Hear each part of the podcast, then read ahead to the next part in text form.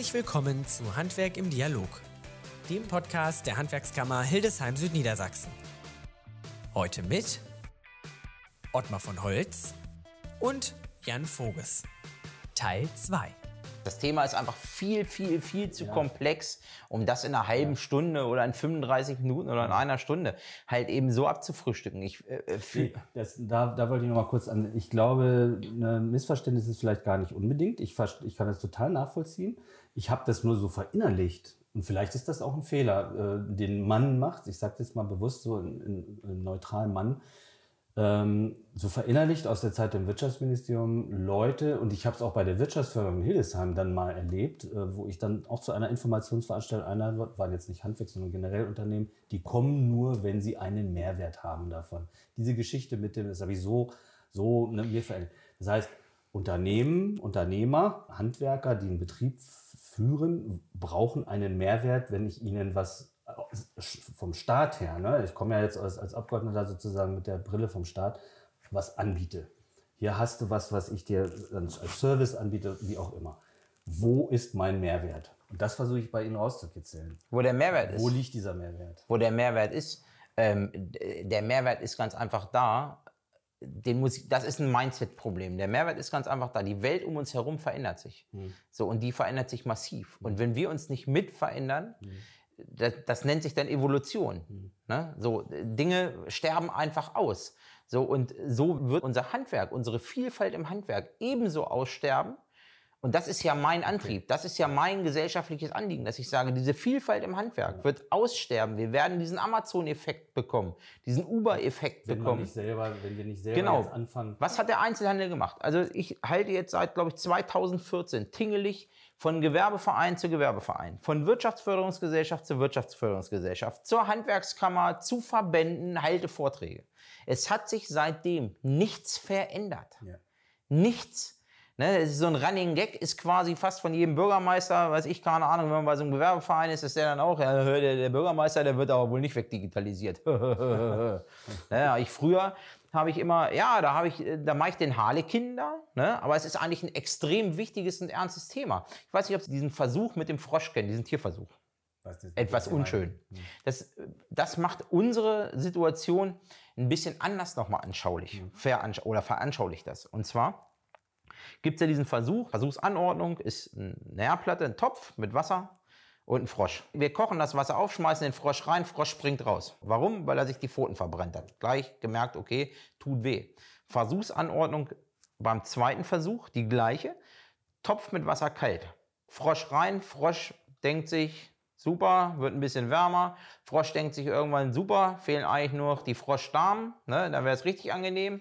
Ne, und als er sich gerade so richtig wohl fühlt, kommt so dieses latente Gefühl auf, oh, jetzt wird's aber, jetzt wird's, jetzt wird's aber unangenehm, wir springen mal raus. So, da hat aber schon das Eiweiß in seinen Gliedern gestockt und er wurde bei lebendigem Leib gekocht. Und das wird uns passieren.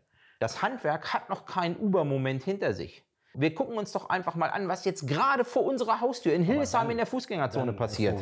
Dann muss doch eigentlich Politik, da müssen Leute wie ich oder Wirtschaftsminister oder wie, die müssen rumgehen, rumlaufen und das auf jeder jedem Handwerksfest genau das erzählen sagen, ihr müsst. Natürlich. Ihr müsst, ne? Aber warum, warum passiert das nicht? Damit es in die Köpfe kommt. Ja, es ist weil zwingen, zwingen kann ich sie nicht. Ja, ist aber unpopulär. Das ist ein Thema für die Opposition, aber das ist kein Thema für eine Regierung. Nein, das muss ein Regierender machen. Ja, natürlich müsste das ein Regierender machen, aber das ist ja, der wird ja nicht wiedergewählt, wenn er sowas erzählt, weil dann das passt ja nicht. Dann müssen wir das alle machen. Ja, dann müssen wir das alle machen. So, die, es, wir, wir werden regiert von, von, von Hippos. Highest Paid Person Opinion, also die bestbezahlteste Person im Raum. Von diese Meinung ist maßgebend im Unternehmen, in der Politik, überall. Diese Meinung ist maßgeblich. Es ist nicht die Meinung von dem maßgeblich, der mehr weiß, der am besten was weiß, der vielleicht einfach irgendwie, ich sage mal, sich mit einem Gebiet beschäftigt hat, sondern es ist die Meinung von dem maßgeblich, der die meiste Kohle verdient. So, und in Zukunft wird es ja so sein, ähm, früher war es egal, wenn Sie jemanden hatten, der verhaltensauffällig war in so einem Team, was wir hier jetzt gerade schon beschrieben hatten. Das ist, wenn Sie an einem Band stehen, ist das egal, ob da einer dabei ist, der eine Schacke hat. Das ändert nicht die Wirtschaftsleistung von dem, was hinten am Band rauskommt. Ne? Heute ist es aber so, in unserer Wissenswelt ist jeder in seiner eigenen Wissenswelt sein kleiner Wissenskönig. Und es kommt darauf an, da sind wir wieder bei der Sozialkompetenz, wie sie was ausrangeln, mhm. obwohl es Interessenskonflikte gibt. Mhm. Ne, ich habe mit Leuten zu tun in Unternehmen, da denke ich mir, ey, arbeitet ihr eigentlich in der gleichen Firma? Oder wollt ihr euch hier von Abteilung zu Abteilung gerade massakrieren? So, worum geht es denn hier? Geht es um das Unternehmensziel oder geht es jetzt gerade darum, dass ja. du quasi in deinem, in deinem Wissenskönigreich der König bleibst? Aber dann muss ich, dann muss ich wirklich sagen, dann muss man bei der Ausbildung damit anfangen, damit wenigstens, damit, sag mal, wenigstens, wenigstens der Nachwuchs das auf dem Schirm hat. Ich meine, bei größeren Unternehmen, äh, sei es produziertes Gewerbe oder Handel, sind ja diese, ist das Wissen zumindest über diese Konzepte schon angekommen. Ob es jetzt auch gerade im Einzelhandel, wo es, ne, ich will jetzt keine unter, einzelnen Unternehmen nennen, ob es da bis in die letzte, in die letzte Stelle an der Kasse auch praktiziert wird, ist immer noch eine andere Frage. Ne? Aber wenn ich jetzt an größere Unternehmen denke wie TUI oder Klöckner oder so, da glaube ich schon, da gibt es Abteilungen, die sich, die sich nur darum kümmern und das dann auch in ihre Unternehmen ja. Ja, implementieren. Ne? Verwaltung Aber. auch. Ne? So. Aber. Ähm, und das muss eben auch bei den kleineren Handwerksbetrieben irgendwann angekommen sein. Gibt es ohne Frage, die haben alle diese Abteilungen, aber wir müssen aufhören, Pseudo-Veränderung zu betreiben, sondern wir müssen uns verändern. Und das ist aus der Evolution heraus ein schwieriger Prozess, weil wenn sie früher ihr Essen selber sammeln mussten und dafür hunderte von Kilometern laufen mussten und mussten eventuell noch vom Säbelzahntiger weglaufen, weil Veränderung bedeutet Energieaufwand. Und evolutionär betrachtet sagt unser Gehirn, Veränderung ist schlecht, weil wir brauchen ja diese Energie damit wir vor dem Überleben. zum Überleben. Aber ja. wo wollen wir denn? Wir, wir leben hier in Europa. Was soll denn hier passieren? Also wir können ja gar nicht so tief fallen wie jemand, der auf diesem Planeten am unteren Ende sitzt. So tief können wir doch gar nicht fallen. Das heißt, wir können doch machen, was wir wollen. Unser Ego hindert uns daran. Wir haben Angst, dass man uns was wegnimmt. Weil, weil auch gerade diese Generation Hippo, die jetzt an der Position sitzt, weil diese, diese Generation hat materialisiert und diese Generation hat Angst, dass man ihnen was wegnimmt. Deswegen verändert sich nichts. Wenn Sie jetzt 1000 Euro haben und ich will Ihnen die wegnehmen, dann werden Sie sicherlich mehr Anstrengungen unternehmen, damit ich Ihnen die 1000 Euro nicht wegnehme, als wenn Sie 1000 Euro verdienen wollen. Das ist ganz einfach. Ja. So, so läuft ja. das Spiel. Und das ist das, da gibt es keinen, ähm, ich, da kann ich keinen wirklichen Mehrwert für aufzeigen. Ich muss durch die Gegend laufen und deswegen habe ich damit ja auch mal angefangen. So, Digitalisierung war ja das allüberspannende Thema seiner Zeit. Da habe ich mal bei der Sparkasse gesessen oder beziehungsweise bei einem Vortrag von der Sparkasse, da hat jemand von Bosch K Multimedia einen Vortrag gehalten. Da saßen lauter Mittelständler in dem Saal. Und dann habe ich so. Immerhin sind die gekommen.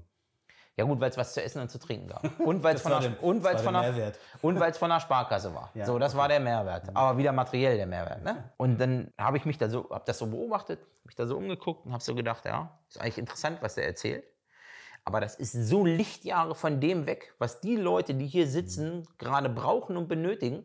Weil wenn ich einem Mittelständler davon irgendwas erzähle, dass äh, die jetzt gerade daran forschen, dass Autos fliegen oder äh, komplett autonom fahren, dann ist das ja für die noch weit weg. Das heißt, für die Leute, die da sitzen, ist das unerreichbar.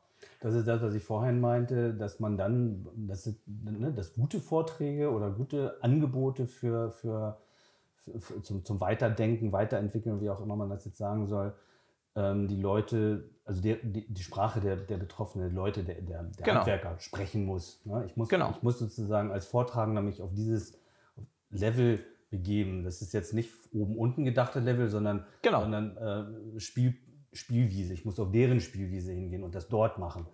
Genau. Ja, so. und, und dann, dann mit deren Sprache sprechen. Ja, genau. So, und was passiert? Es, da sind wir wieder bei dem Hippo. Kann ich mir angucken. Wer, wer, wird eingeladen von den, von den, das ist jetzt ein bisschen Kritik, wer wird eingeladen von den Kammern? Irgendeiner, der, die, der das 25. Studium gemacht hat und da irgendwelche nee, schlauen. Nee, und muss man einen einladen, der, der einen Betrieb hat. Ja, genau. Aber es wird der eingeladen, der das 25. Studium hat, den Bachelor in Haumichblau hat, von mir aus noch in London, Paris und was weiß ich wo war. Ne? Aber das, was der faselt, ich nenne es jetzt, ich rede jetzt ja, mal, ich rede jetzt mal Deutsch. Ja. Ne? Also Aber die, das die Sprache. Das ist doch eine schöne Erkenntnis. Ja, also, so, das, was der faselt, ist ja überhaupt gar nicht auf Durchführbarkeit überprüft. Ja. Das ist Theoriewissen. Ja. Wissen Sie, was passiert, wenn, wenn, wenn einer, der gerade sein Studium beendet hat, ähm, auf einmal als Bauleiter auf einer Baustelle ist, der in, vielleicht mal drei Tage im Praktikum eine Karre geschoben hat. Wissen Sie, was dabei rauskommt? So, das kann ich Ihnen sagen. Das wird, ein, das wird eine Vollkatastrophe. Und das ist unser Problem. So, wir brauchen Leute, die das, was die reden, selber leben und umsetzen. Gut, aber nun bildet das Handwerk ja nach wie vor richtig viele Leute aus. Das heißt, Die Ausbildungszahlen, wir sind die, sagen wir mal so, die sind Ausbildungszahlen steigen. wieder, Die Ausbildungszahlen steigen, ja. aber dann wieder. Ne? Also sie sind, Ja, die Kampagnen, sind so die Mitte Kampagnen 80er, ziehen. 90er sind schon, schon sehr zurückgegangen. Ja, Mitte der 90er hatten wir einen Peak im Ja, Dachdeckerhandwerk. ja, und ne? dann ne, so zurückgegangen. Ja. Aber was ich sagen will, ist, sie bilden nach wie vor viele Leute aus und äh, die gibt es ja. Ja, es bleiben ja aber nur 50 Prozent.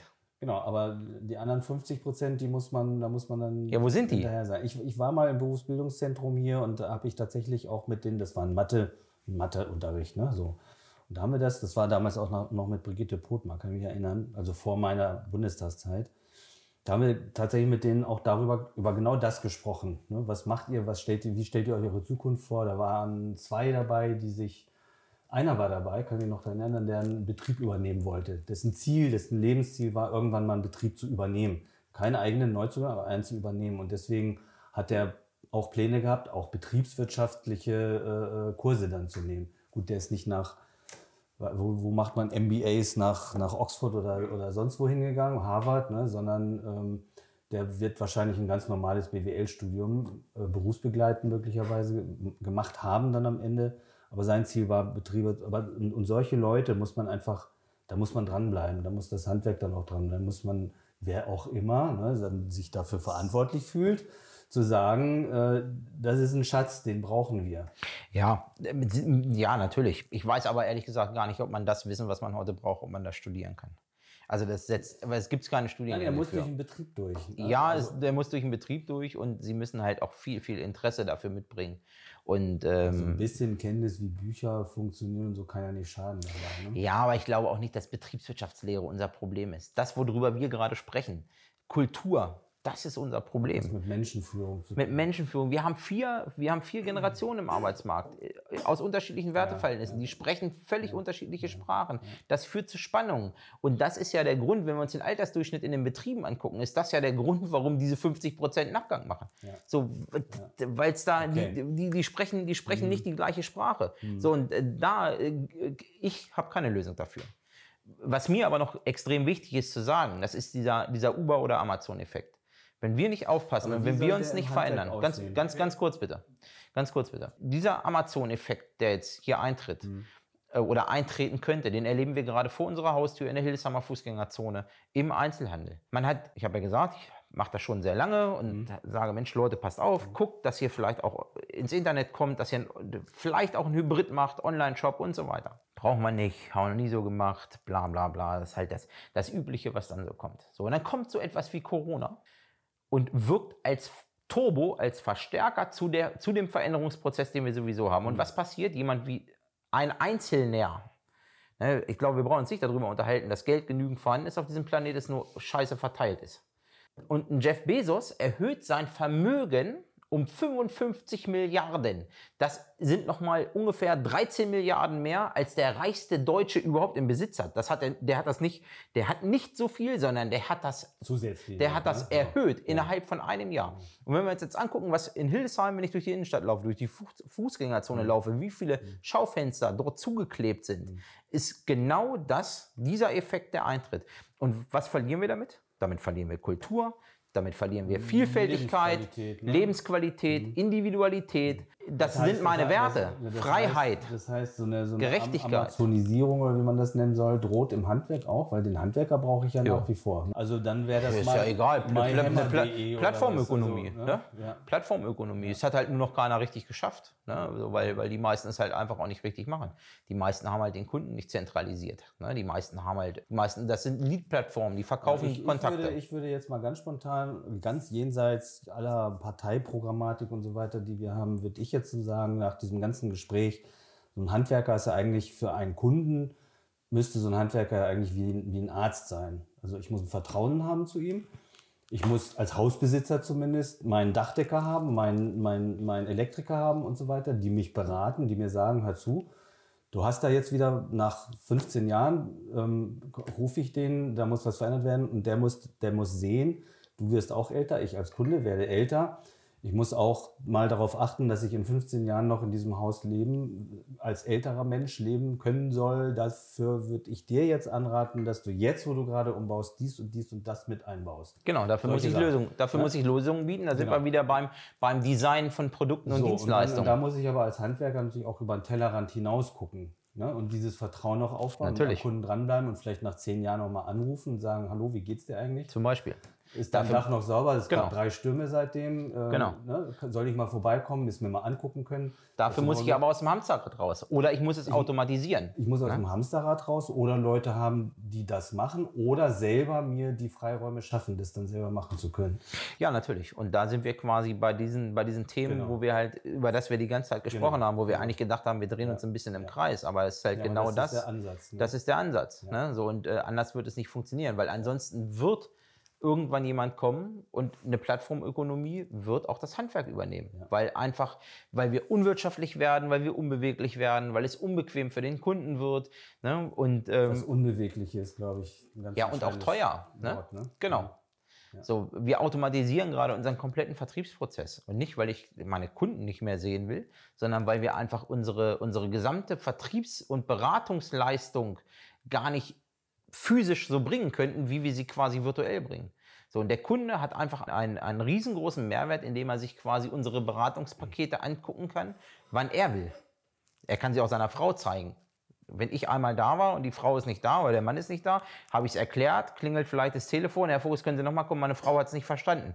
So, das wäre der Idealfall. Aber wenn es schlecht läuft, sagen die, ja, nee, wir, weißt du was, komm her, wir, haben uns, wir lassen das. Wir machen lieber eine Kreuzfahrt. Wir stehen ja in Konkurrenz zu dem Konsum. Ne? Und wenn wir uns überlegen, dass wir, was ich, keine Ahnung, bis, bis 2050 94 Millionen Tonnen CO2 äh, einsparen können, wenn wir unsere Sanierungsquote um, um 0,7 Prozent erhöhen, unsere Dachsanierungsquote, dann ist das jede Menge. Wir haben, ich weiß gar nicht, wir haben, glaube ich, 10 Millionen Dächer in Deutschland, die sanierungsbedürftig sind. Ja. Dazu 15.000 Dachdeckerbetriebe. Ja, machen so. wir das mal. Würde ich sagen.